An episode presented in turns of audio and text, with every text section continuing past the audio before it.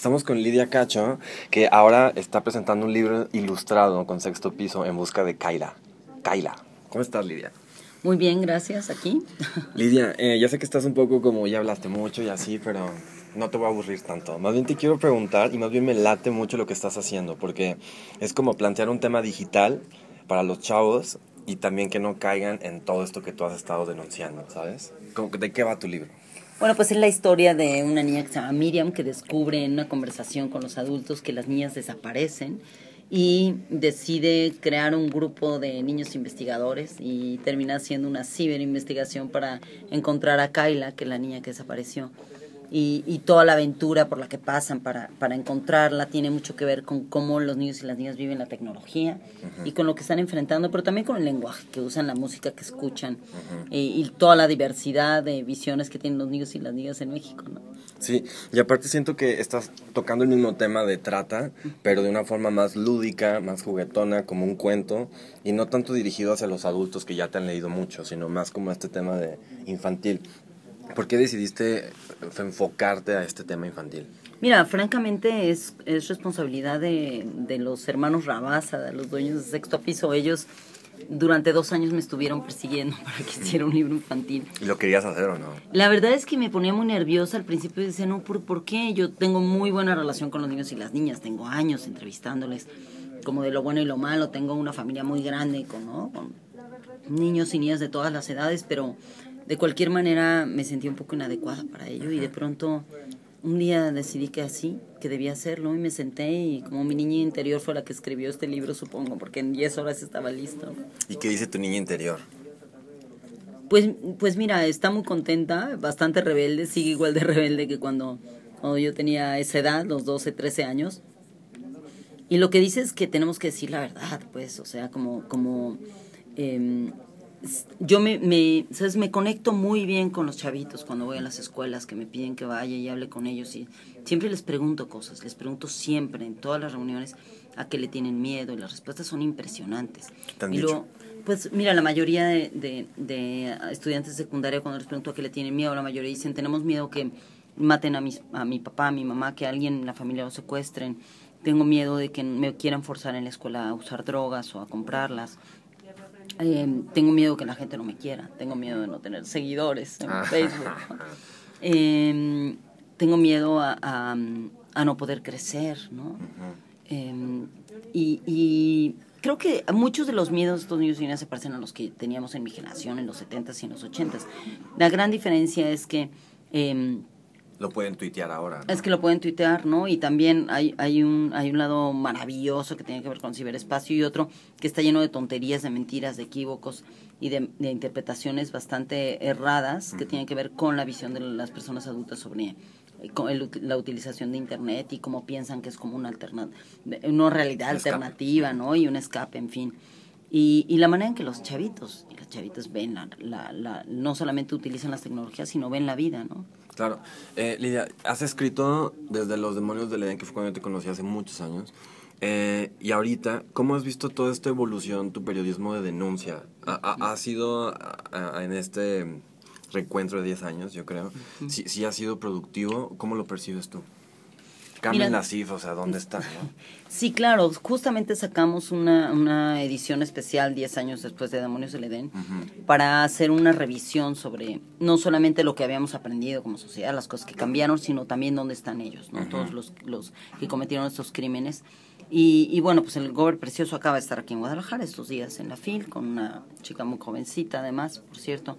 La vieron, la vieron muchos, está intentando conseguir un puesto de, elección popular, porque sabe que, los casos, que el caso sigue abierto, lo mismo que otros políticos, pero luego tenemos a, a Jan Sukarkuri, el líder de esta banda, con una de las sentencias más importantes de América Latina, 113 años por pornografía infantil y trata. Tenemos, México tiene ciberpolicías que antes no tenía.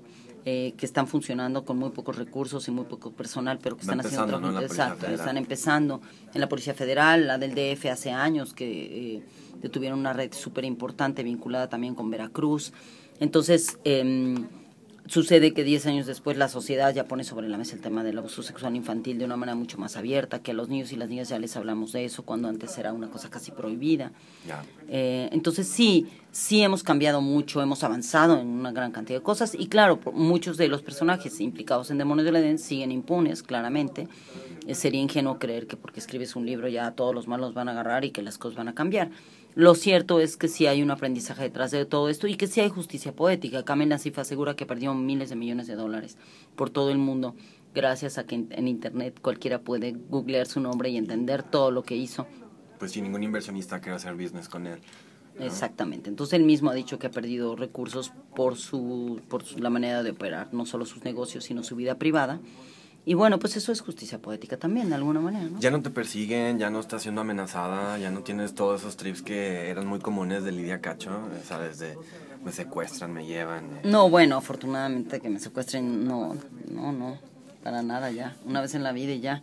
Eh, no, mira, hasta hace poco comencé a recibir otras amenazas, el gobernador Quintana Roo está súper enojado. Y ya te dan risa, ¿no? Eh, pues no me dan risa, me las tomo súper en serio, lo que pasa es que ya, ya aprendí cómo hacer, qué hacer y cómo moverme y, a quién mandarlas. Tengo muchísimo colmillo para eso. Eh, tengo asesores de seguridad de expertos internacionales que me ayudan gratuitamente. Si yo los pagara, no podría. Mucha lupa eh, cuando la gente te está poniendo atención, mm, redes eh, sociales. claro, exactamente está la lupa. Y esto tiene que ver con que escribí un reportaje sobre Tulum, de un, actos de corrupción brutales del ex gobernador y el actual gobernador. Entonces son ellos ahora los que me están amenazando.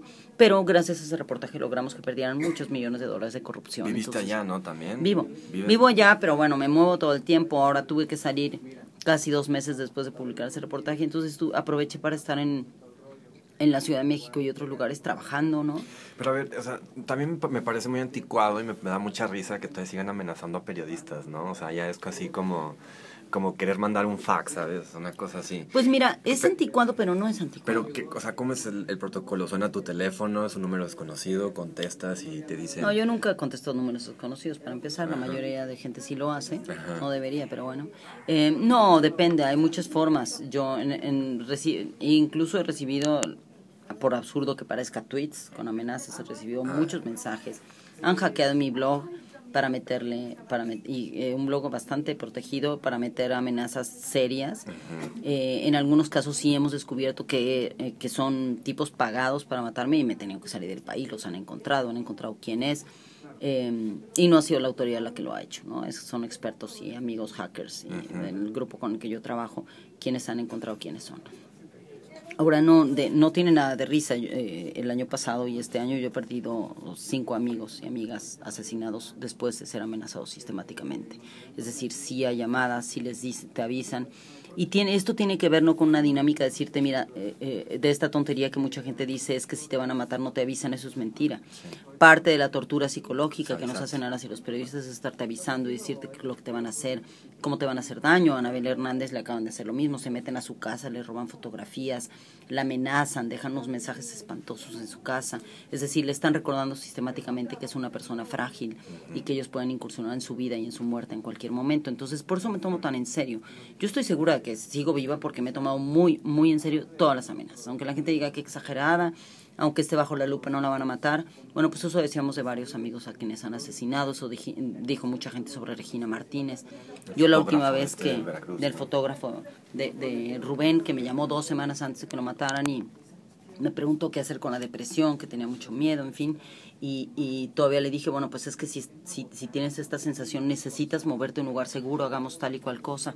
y me decía, no. también, ¿no? Que incluso él me contaba que hasta se ponía a escribir para sacar su miedo, se ponía a escribir cómo lo iban a matar. Y detallaba él, ¿no? Para sacar todo. O sea, eh, al final de cuentas, ¿crees que es necesario que lo sufran ustedes como periodistas? No, bueno, por supuesto que no es necesario. Es una injusticia brutal porque estamos haciendo un trabajo que además es socialmente útil, ¿no? Además de ser un trabajo, digamos, un oficio eh, para el que somos profesionales. Es absolutamente injusto. Lo que pasa es que estamos viviendo en un momento en el que los políticos y los y los la delincuencia organizada eh, se siente muy exhibida, están trabajando juntos y hay y hay cierto tipo de trabajos de periodísticos que no tienen que ver con ensalzar al narco. Por ejemplo, yo no creo que van a matar a un reportero que haga una biografía y, del Chapo Guzmán, seguramente el Chapo le mandaría un regalo, pues, o sea, agradeciéndole que lo ponga como lo ponga. Es la verdad. Por eso yo no escribo sobre el narco, tengo mucha información y he decidido no participar de esta celebración, claro, de esta celebración o apología de la narcocultura.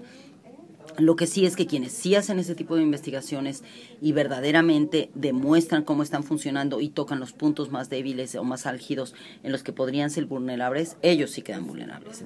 ¿no?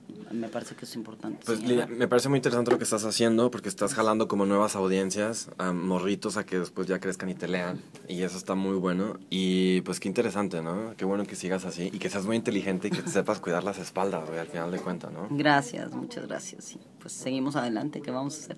¿Qué le haces? Gracias.